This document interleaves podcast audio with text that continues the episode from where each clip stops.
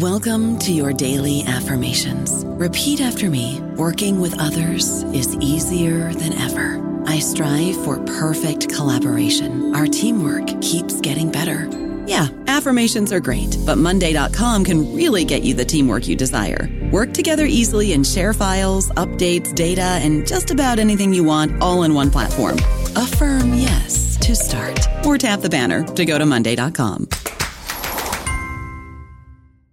Guys, it is Ryan. I'm not sure if you know this about me, but I'm a bit of a fun fanatic when I can. I like to work, but I like fun too. It's a thing. And now the truth is out there. I can tell you about my favorite place to have fun Chumba Casino. They have hundreds of social casino style games to choose from, with new games released each week. You can play for free anytime, anywhere and each day brings a new chance to collect daily bonuses. So join me in the fun. Sign up now at ChumbaCasino.com. No purchase necessary. BGW. Void were prohibited by law. See terms and conditions. 18 plus. Hola, esto es New Books Network en español.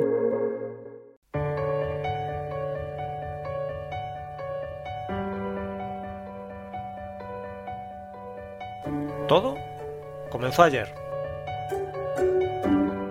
Un podcast de la Asociación Española de Historia Económica. Hola, ¿cómo estáis? Soy María Gómez Martín de la Universidad de Cádiz y esto es Todo comenzó ayer, un programa para comprender nuestra economía y nuestra sociedad desde una perspectiva de largo plazo. Hoy nos visitan eh, Margarita Vilar y Jeronia Pons. ¿Qué tal, Margarita? Hola, ¿qué tal? Jeronia, bienvenida. Muchas gracias por invitarnos. Margarita Vilar es profesora titular en la Facultad de Economía y Empresa de la Universidad de A Coruña y a su vez Jeronia Pons es catedrática de Historia e Instituciones Económicas en la Universidad de Sevilla.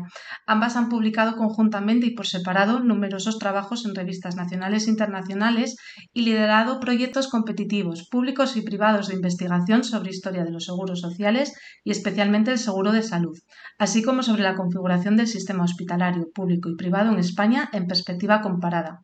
En esta línea de trabajo han editado con Martin Groski el libro La economía política del hospital en la historia, protagonista del episodio número 5 de este podcast, y ambas son autoras del libro Un siglo de hospitales entre lo público y lo privado, y de otro libro, El seguro de salud privado y público en España, su análisis en perspectiva histórica, que en 2015 recibió el premio Jaume Vicens Vives de la Asociación Española de Historia Económica al mejor libro de historia económica de España y América Latina. En la actualidad, ambas son las investigadoras principales del proyecto titulado El desarrollo histórico de las empresas hospitalarias del sector privado en competencia, en competencia y colaboración con el sector público. España en perspectiva internacional 1920-2020. Y hoy nos visitan para hablar del libro del que son autoras junto a Paloma Fernández, catedrática en Historia Económica en la Universidad de Barcelona y que lleva por título Mutual Médica 100 años de un proyecto de futuro. Margarita Hieronia.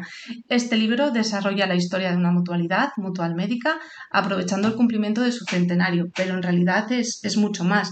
De hecho, el libro trasciende la historia de Mutual Médica, que sirve de hilo conductor en la narración, para ofrecer una descripción muy detallada de la situación en la que se encontraban los médicos, las instituciones, los pacientes a lo largo del periodo analizado, pero sobre todo desde la perspectiva de las sociedades de, de previsión social. En este sentido, creo que es fundamental empezar preguntándoos por qué es eh, Mutual Médica y cómo es ese contexto en el, en el que nace. Bueno, Mutual Médica es una entidad de previsión corporativa para los uh, profesionales médicos eh, que se crea en forma de sociedad de, de sociedad socorros mutuos, eh, muy habitual en, esa época. ¿no? Eh, se crea ante la necesidad de una serie de contingencias, como es la invalidez o la muerte de este grupo de, médicos eh, que eh, no, tenía, ah, no, no, había cobertura pública en ese momento y por tanto eh, se asocian para solucionar ese problema. Em, no, no, es una asociación, no es una mutua de previsión como podría aparentar de seguro de salud o de enfermedad, sino que es para otro tipo de necesidades ¿no? de la época, básicamente, ya he dicho, la invalidez o la muerte.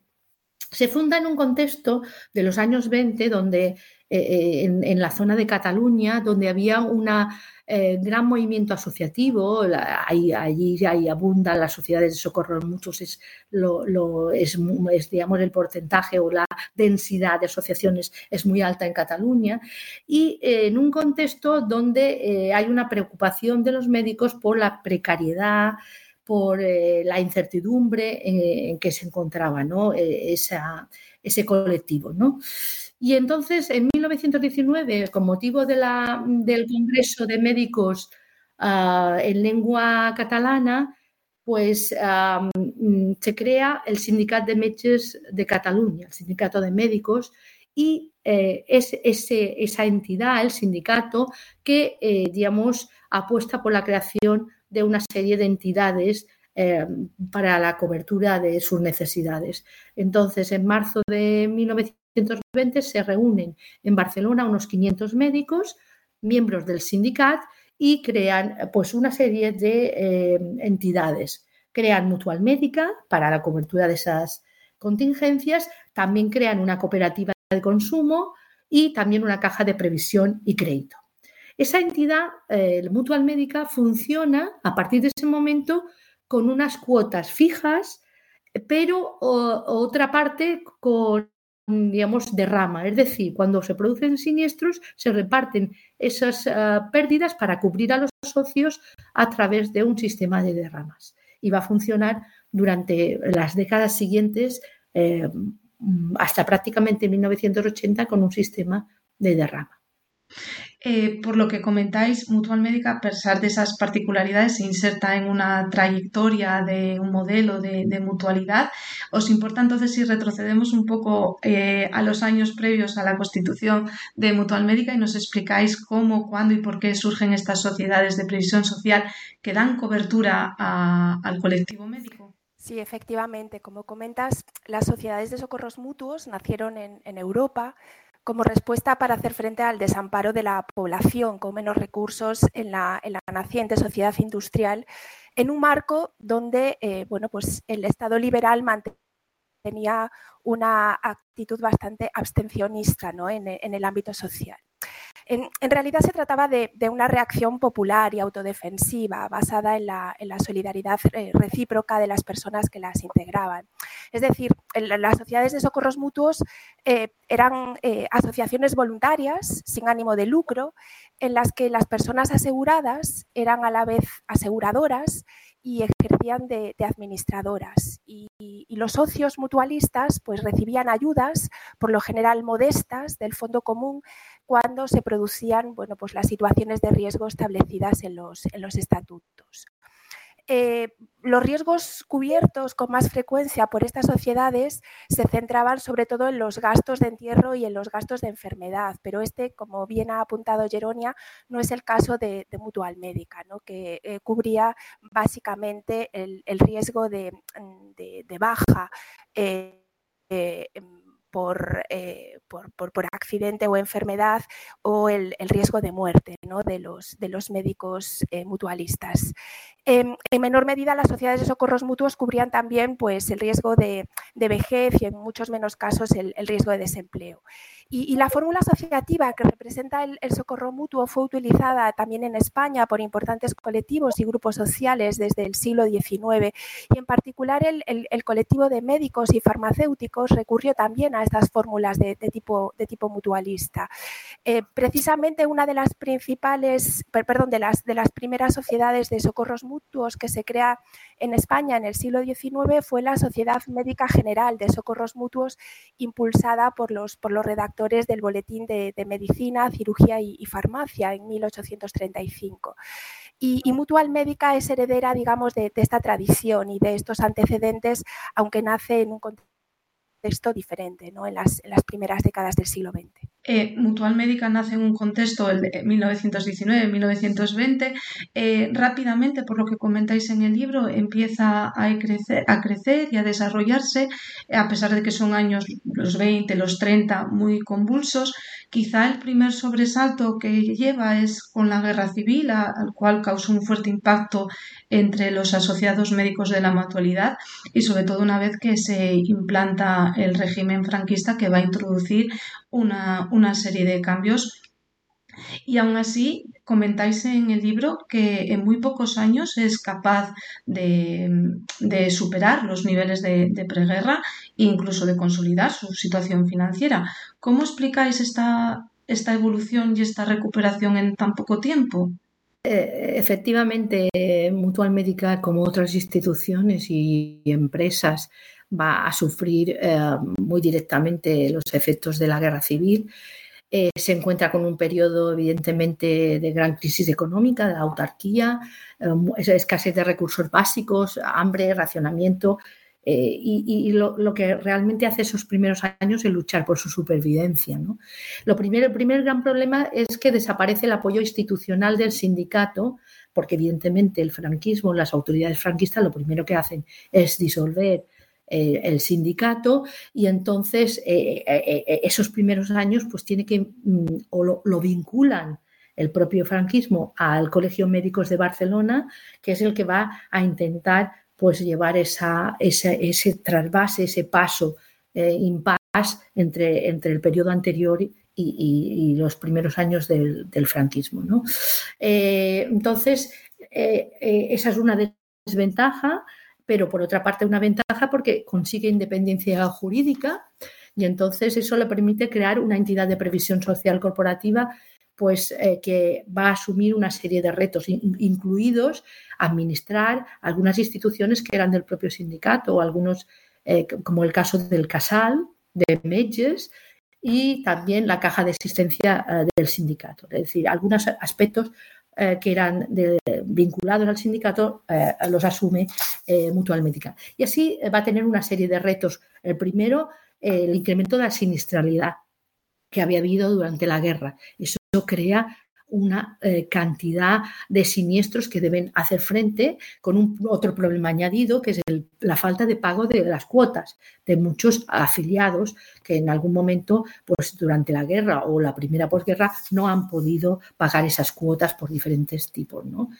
pero bueno lo importante y otro gran incertidumbre o problema y es que existía una mutua la mutua previsión sanitaria nacional que es un poco, eh, eh, que tiene ámbito nacional y entonces hay un riesgo de que el régimen, eh, bueno, suprima las demás y haga una única, digamos, mutua para todos los colegios de médicos. Entonces, eso es un gran problema, son retos como la inflación también, la, necesidad de los médicos de, enfrentarse a esa, digamos, a, la inflación y a la eh, reducción de la capacidad de los subsidios, etcétera. Pero lo consigue, lo consigue, yo creo que, o nosotras creemos con una eh, gran, eh, digamos, capacidad de los gestores para, para, solucionar esos problemas, enfrentarse a esos problemas, conseguir que todo el mundo vaya pagando las cuotas y con un plan progresivo de pago de los siniestros. Y al final, en el año 55, han consolidado un fondo de reserva importante y han conseguido la estabilidad de la compañía. Efectivamente, comentáis que un punto de inflexión en la biografía de Mutual Médica es ese año de 1956, cuando comienza un periodo de, esplendor, una especie de época dorada, en consonancia además con lo que está ocurriendo en el panorama internacional y, bueno, un poco antes con el inicio del desarrollismo español. En este sentido, yo quería preguntaros por cuáles son las oportunidades que se le presentan a una entidad como Mutual Médica en un periodo de, crecimiento como es ese. Sí, efectivamente. Yo creo que, o creemos que eh, el final de la década de los, de los 50 marca un punto de inflexión. Yo creo que cuando en 1958 eh, la entidad logra por fin la propiedad del Casal del Médico, ¿no? el Casal del Metja, que es su sede histórica, su signo de identidad, pues da comienzo una, una, nueva etapa. Y a partir de la década de los 60, los, objetivos de la entidad se centraron sobre todo en, consolidar las cuentas, ampliar el número de socios y, también el, volumen de, operaciones. Pero es una etapa, digamos, de, contradicciones, porque la entidad, aunque crece mucho en los años 60 y 70, no experimenta una gran transformación en su funcionamiento interno. Digamos que permanece un modus operandi bastante tradicional. Es decir, de un lado, sus actividades principales se seguían basando en el socorro mutuo del asociado en los casos de invalidez y de función, en esas dos secciones independientes ¿no? para cubrir cada uno de, los riesgos. Y por otro lado, seguía funcionando bajo un sistema de, primas eh, mensuales variables que oscilaban en, en, función de los, de los siniestros eh, acaecidos. Este sistema pues, se traducía en el pago de mayores cuotas cuando había eh, siniestros de, de, de, consideración pues, que eran asumidos por, por los socios ¿no? en un sistema de, responsabilidad eh, mancomunada. No obstante, y bajo estas pautas, digamos, tradicionales ¿no? de funcionamiento, logró un incremento espectacular de los socios y una ampliación rapidísima de los grupos en estas dos secciones. De hecho, los grupos pasaron de en torno a, a cinco grupos en 1956 hasta los 20, 24 grupos en en cada una de las secciones en, en, 1975 y además se produjo un gran fortalecimiento de las, de las reservas ¿no? y, y, nuevas posibilidades de, de, estrategias de inversión en un marco en el que la economía española estaba experimentando también unas altas tasas de, de crecimiento. Ahora bien, quedaron pendientes algunas incertidumbres en, en el periodo. Primero, la, la propia modernización ¿no? de la gestión interna de la entidad, pero también las nuevas demandas de los socios. Los socios durante, durante esta etapa ya empiezan a reclamar una mayor cartera de productos, más allá de esos dos productos tradicionales. Y, también eh, eh, en las actas de la entidad eh, se puede ver la preocupación por captar la atención de las nuevas generaciones, ¿no? las nuevas generaciones de médicos que ven en la fórmula mutualista como algo arcaico, como algo caduco. Y, esa preocupación por, por, captar la atención de los, de los médicos jóvenes, bueno, pues se va a heredar también ¿no? en, la, siguiente etapa, porque ahí estaba la clave ¿no? de la permanencia de, mutual médica y, del, bien ¿no? de, la, de la sociedad mutual.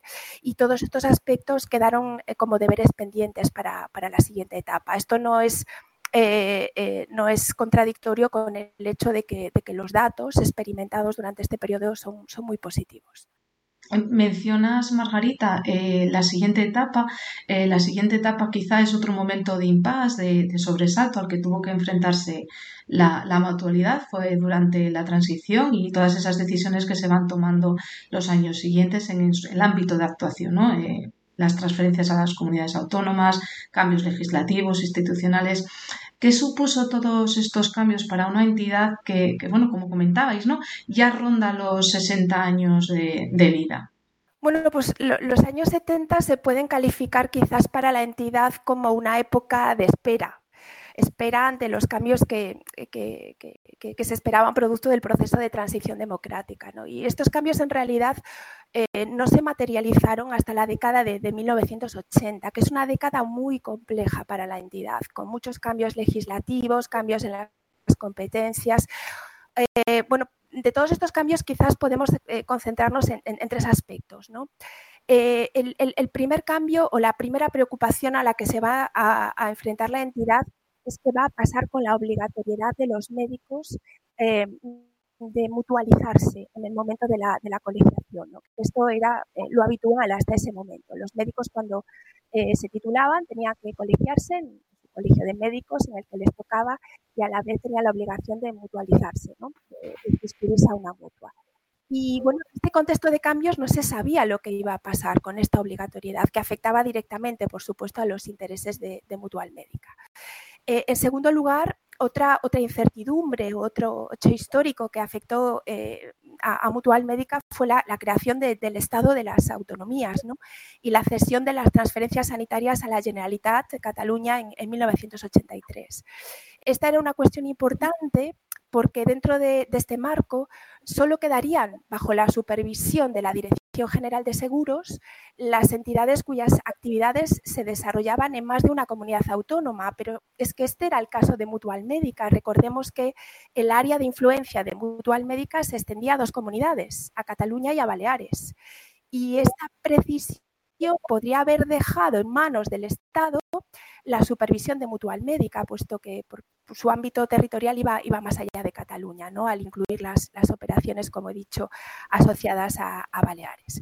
Y en tercer lugar, en la década de los 80, la Mutual tuvo que adaptarse a las nuevas exigencias de la Ley de Seguros 33-1984 entre otros aspectos, había que crear un fondo de garantía y, sobre todo, y esto es muy importante, preparar la adaptación actuarial desde un sistema de derramas que venía funcionando prácticamente desde la fundación de Mutual Médica a un sistema de capitalización. Y todo esto suponía la desaparición de los históricos grupos y la introducción del, sistema actuarial.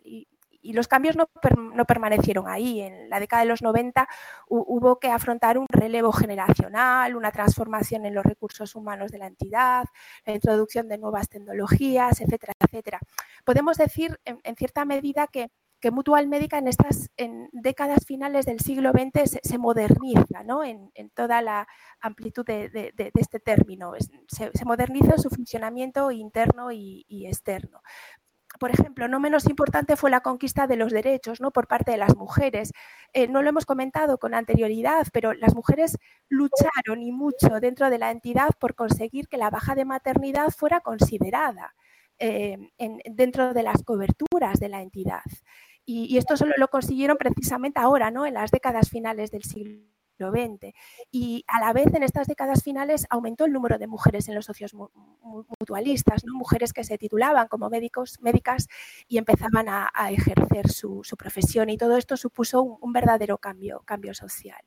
Por tanto, digamos que a finales del siglo XX podemos considerar a Mutual Médica como una entidad que ha, logrado un, cierto nivel de, madurez ¿no? y una adaptación a, los nuevos tiempos, ¿no? a esos cambios que se estaban produciendo también en el conjunto de España. Ya como colofón, eh, eh, un dato ¿no? que es bastante revelador. Entre 1987 y 2018, eh, el número de socios pues, aumentó desde los 20.000 hasta los 60.000. Y hoy en día, en el año 2023, bueno, ya empezando el 2024, eh, la entidad cuenta con 82.000 médicos y médicas mutualistas. ¿no? El crecimiento fue eh, espectacular. Y sin duda una de las claves estuvo en esa capacidad ¿no? de adaptación a los tiempos. Efectivamente, son unos, unos datos espectaculares.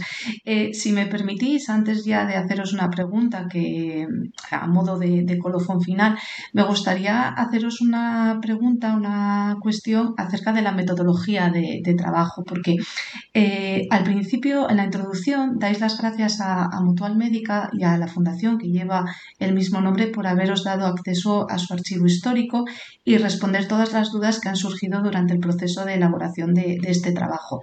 Vosotras que tenéis mucha experiencia en este ámbito de estudio, quería preguntaros por cómo ha sido la experiencia y las diferencias entre hacer historia empresarial con la connivencia de la propia empresa o cómo ocurre eh, cuando es al margen de, esta. Bueno, efectivamente, esta es una cuestión importante, ¿no? sobre todo para las, eh, las personas que, se dedican ¿no? a, la, a, la, historia empresarial o a la historia de las instituciones y necesitan eh, bueno, pues eh, trabajar con, archivos, en este caso de archivos que pertenecen a, entidades. ¿no? En, realidad, em, eh, la colaboración con las entidades es, en, la mayoría de los casos, la única posibilidad de hacer un trabajo de este tipo, porque si no, sería imposible tener acceso a esos archivos, a, esa información, ¿no? que por lo general permanecen en los fondos de la entidad. En este caso particular, em, el de, el, de, Mutual Médica, la iniciativa de este trabajo surgió de la, propia entidad y tuvimos la gran suerte de que la entidad puso a nuestra disposición toda la información eh, de, sus archivos, que es mucha y muy rica. Eh, conservaron la documentación durante sus ya más eh, de, de, 100 años de funcionamiento. Y no solo esto, no solo nos dieron la posibilidad de consultar toda esta documentación, sino que también tuvimos acceso a eh, entrevistas, a conversaciones con personas que habían desempeñado eh, papeles importantes en, la historia de la entidad y que afortunadamente todavía seguían con, vida. Pero más allá del, caso de Mutual Médica, aprovechamos este foro para hacer un llamamiento ¿no?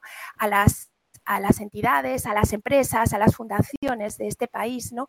que por lo general y desgraciadamente, eh, bueno, pues eh, eh, mantienen ¿no? buena parte de su información en, en archivos privados a los que las investigadoras no, no tenemos acceso. Y, y, sería muy positivo ¿no? que en, en este país pues eh, se compartiese la, cultura ¿no? de, de, otros países donde muchas empresas centenarias, eh, empresas importantes, pues van cediendo buena parte de esa información a archivos, ¿no? archivos públicos donde los y las investigadoras podemos, podemos consultar esa, esa información. Entonces, bueno, pues sin esa información este trabajo no, no podría uh, haber tenido lugar. No sé qué opina Jeronia, si quieres añadir algo. Parece eh, de acuerdo, ¿no? Y sobre todo que hay una gran diferencia eh, a nivel internacional, ¿no? Hay, eh, digamos, digamos hay, hay, otros países donde los empresarios tienen otra cultura de, de, de digamos, de depositar los archivos en, en, o sea, sus archivos en archivos públicos y, y eso es una diferencia sustancial, ¿no?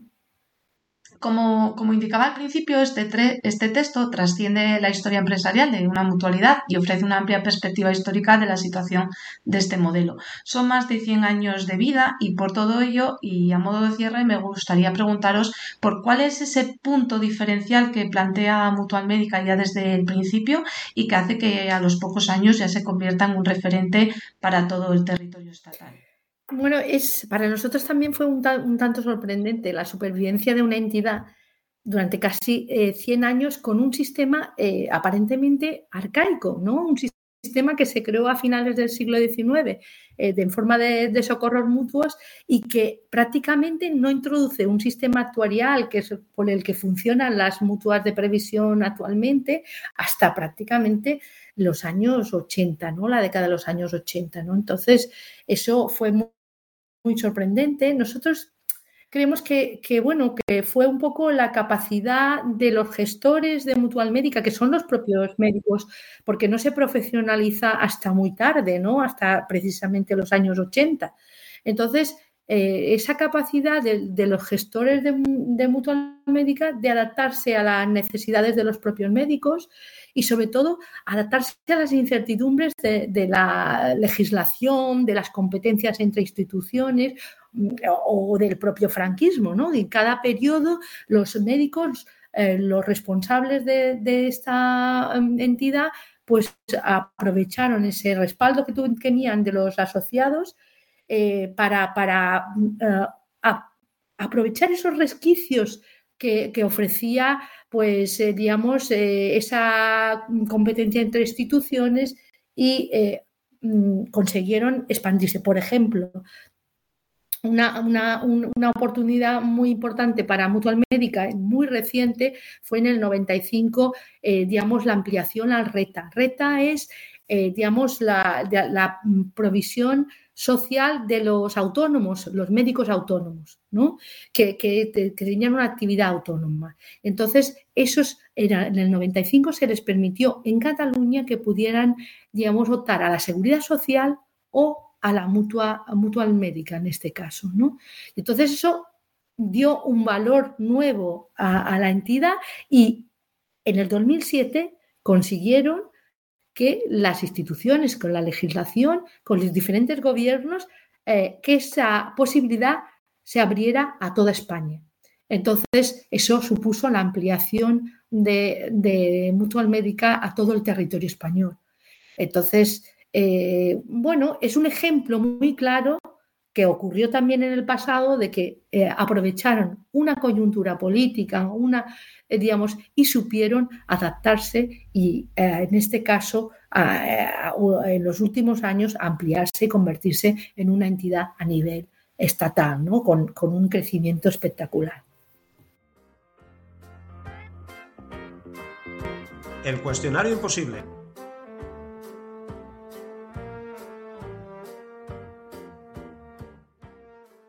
Jeronia, Margarita, os piden que pongáis nota entre 0 y 10 a la historia de la economía española. ¿Qué nota le ponéis? ¡Wow! Eh, mm, yo le pondría un 7. Yo, yo también un 7. Me parece que estamos bien, pero hay algunos aspectos Sí, por mejor. sí. Eh, eh, últimamente yo creo que se abandona un poco el acceso a las fuentes originales, que creo que, es, que hay que poner en valor. Y eso hay que volver a los archivos, sencillamente. Eso lo digo para los jóvenes, ¿no? Eh, si tuvierais una máquina del tiempo para ir hacia atrás y corregir el peor error de política económica de nuestra historia, eh, ¿cuál sería? Mm, Bueno, la, la autarquía yo creo que fue un, eh, una política económica muy errónea, ¿no? Que provocó pues hambruna en este país, ¿no? Y otra- entre otras cosas, ¿no? Uf, yo no sé si es eh, error en, po- en política económica, pero a lo mejor ese golpe de Estado del 36 no es exactamente política económica, ¿no? Pero que marcó un punto de inflexión con otros países eh, de Europa, si me permites. Sí, sí.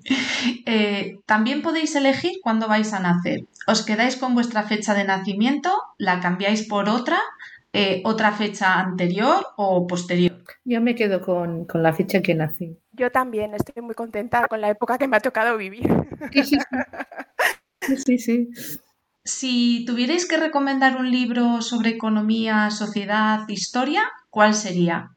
Bueno, eh, particularmente eh, por, yo creo que, que hay que revalorizar y, y volver a o, o continuar trabajando con el franquismo. Yo creo que es una época mm, mm, que no se ha estudiado totalmente de forma correcta. Así que yo recomendaría llamar el, el- libro de, Carlos Barciela, como con Franco vivíamos mejor, porque es una síntesis, mm, pero como se re- está respaldada con un trabajo tan ah, denso eh, de- de- como investigador de- del autor y eh, también Los años del hambre que se, está, se ha publicado por Marcial Pons últimamente de Miguel Ángel del Arco Blanco como editor. Yo creo que es importante. Yo ratifico lo que ha dicho Jeronia, el franquismo es una de, de mis debilidades, entre comillas, pero voy a ir hacia nuestro ámbito de investigación, ¿no? Un libro que se acaba de publicar en 2023, que además es de Open Access, es de acceso abierto y se puede descargar eh, fácilmente en Internet. Es el último libro de Martin Gorski, es, eh, junto con, con otros colegas británicos, que es Lessons from the History of British Health Policy, que es eh, bueno, pues una revisión, un repaso sobre la historia del Sistema Nacional de Salud y las políticas sanitarias en, eh, en Gran Bretaña y que bueno, pues nos sirve un poco para eh, reflexionar ¿no? sobre un sistema que ha servido de ejemplo en nuestras clases de, historia económica y cómo evoluciona a lo largo del tiempo y cómo desgraciadamente también se ha ido desmantelando a lo largo del tiempo, puesto que el libro llega hasta, hasta la COVID, hasta, hasta nada, hasta anteayer, pues invito a las personas eh, que nos están escuchando ¿no? a leer este libro y, y, bueno, pues a reflexionar sobre eh, bueno, pues algo que, que es fundamental ¿no? para nuestro bienestar. Y ya por último, en una vida paralela, si no fuerais profesoras de universidad, ¿qué os gustaría ser? Pues yo no me imagino otra cosa. Yo estoy muy satisfecha. En, o sea, yo que creo que quería hacer esto y, y, y es una suerte haber tenido la posibilidad de serlo, ¿no? Eh, De encontrarme el contexto, la suerte de poder haber trabajado como historiadora. Es para mí, mm, no, no concibo otra alternativa, ¿no? Voy a ser poco original. Yo comparto lo que dice Jeronia. Yo disfruto muchísimo de esta, de esta profesión, ¿no? Y uh, me permite seguir creciendo cada día y aprender cada día. Es un lujo, yo creo, eh, poder ejercerla. Así que me quedo, me quedo como estoy. Eh, Margarita Vilar y Jeronia Pons, profesoras de la Universidad de A Coruña y de la Universidad de Sevilla, actuadoras de Mutual Médica, 100 años de un proyecto futuro. Muchas gracias por estar con nosotras en el programa de hoy. Gracias a ti, ha sido un placer. Gracias. Gracias por invitarnos y por compartir este rato. Gracias. A vosotras siempre. Nosotros volvemos en 15 días y lo hacemos con Juan Hernández Andreu y José María Ortiz Villajos para hablar acerca de la historia económica de Menorca, porque también en lo que a esta isla se refiere, todo comenzó ayer.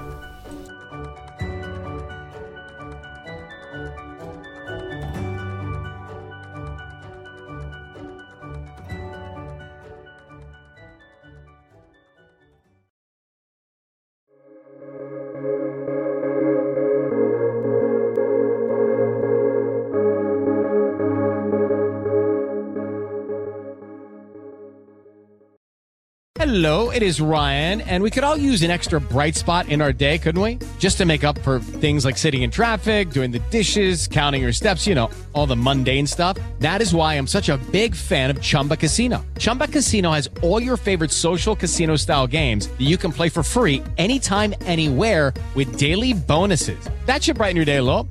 Actually, a lot. So sign up now at chumbacasino.com. That's chumbacasino.com. No purchase necessary. BGW. Void were prohibited by law. See terms and conditions. 18 plus.